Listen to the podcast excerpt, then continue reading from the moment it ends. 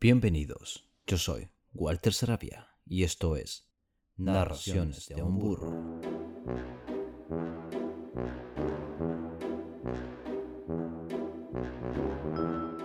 ¿Cómo estamos amigos?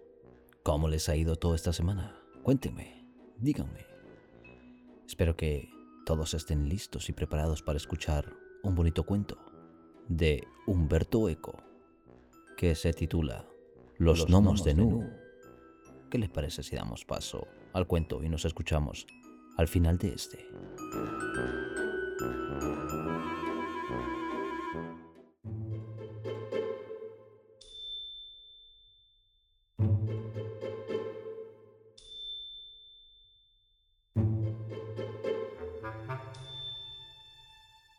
Había una vez una tierra en la que un emperador muy poderoso que quería descubrir nuevos territorios a toda costa.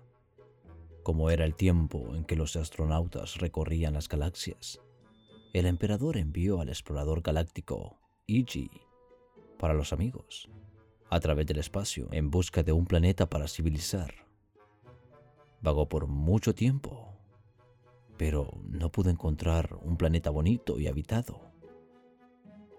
Hasta que un día, en el rincón más alejado de la galaxia, vio a través de su megatelescopio megagaláctico un pequeño y precioso planeta con cielo azul, nubes blancas, valles y bosques tan verdes que daba gusto mirarlos.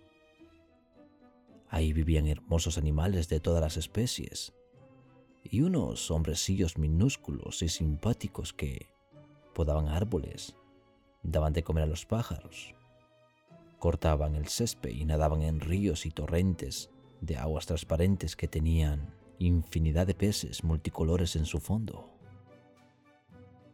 Ichi aterrizó su astronave y fue recibido por los hombrecitos. Buenos días, señor forastero. Nosotros somos los gnomos de Nu. ¿Qué es el nombre de vuestro planeta? ¿Y tú? ¿Quién eres? Yo, dijo Iji, soy el explorador galáctico del gran emperador de la Tierra, y he venido a descubrirlos. Vaya, nosotros estábamos seguros de que te habíamos descubierto a ti, dijo el jefe de los gnomos. Iji les dijo entonces que él tomaba posesión de este planeta en nombre de su emperador para poder traerles la civilización. Los gnomos no quisieron discutir el punto, pero sí quisieron saber en qué consistía esta civilización y cuánto valía. El explorador les contó que era gratis y que se trataba de una serie de cosas maravillosas que los terrestres habían inventado. Los gnomos se pusieron muy contentos, pero quisieron verlas y, para ellos, el explorador enfocó la Tierra con su megatelescopio megagaláctico. No veo nada, solo veo humo, dijo el primer gnomo. Iji se disculpó. He enfocado una ciudad, con todas las chimeneas de las fábricas, los tubos de escape de los camiones y los autos. Eh, hay un poco de contaminación. Qué pena. Pero, ¿qué es aquella agua negruzca? En el centro y marrón cerca de la costa, dijo el gnomo. Oh, dijo el explorador un poco picado. Es que en medio del mar naufragan barcos petroleros y el petróleo se, se esparce por la superficie, en la costa. La gente no controla los desagües y así llegan al mar las cosas feas que los hombres botan. ¿Significa que el mar está lleno de... caca? preguntó el segundo gnomo. Y todos los gnomos se rieron porque esa palabra les daba mucha risa.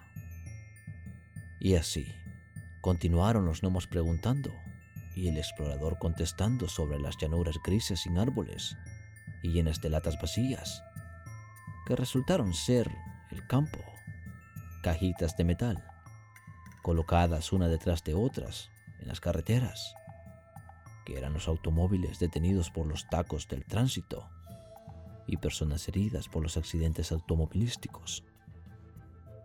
Ante este panorama, los gnomos le pidieron al explorador que renunciara a descubrirlos. Este, francamente enojado, quiso convencerlos, hablándoles de la existencia de hospitales donde sanan a las personas que han fumado demasiados cigarrillos y que necesitan un trasplante de pulmón, donde a otros les lavan el estómago porque han comido alimentos contaminados y muchas otras situaciones lamentables.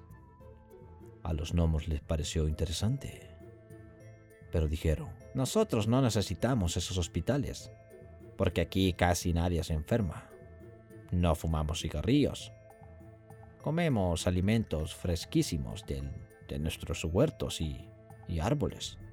Y nos mejoramos dando un buen paseo por, por las colinas. Entonces, a los gnomos se les ocurrió la buena idea de ir a descubrir la tierra para cuidar su mar, sus prados y jardines, plantar árboles, cuidar a los ancianos y convencer a la gente de cuán bonito es tener un planeta limpio y con aire puro.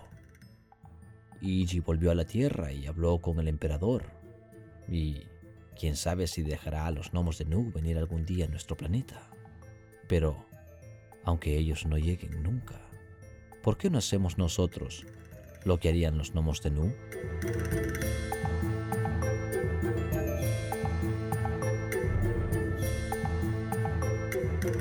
Los gnomos de Nu, de Humberto Eco. Y bien amigos, ¿qué les ha parecido este bonito cuento? Hmm, mucho que pensar, ¿no? ¿Qué estamos haciendo con nuestro planeta? ¿Qué es lo que estamos haciendo? ¿O qué es lo que hacen esas grandes multinacionales, esas fábricas que contaminan esos automóviles que lastimosamente usamos? Pero bien, estamos destinados al abandono. no, no lo creo.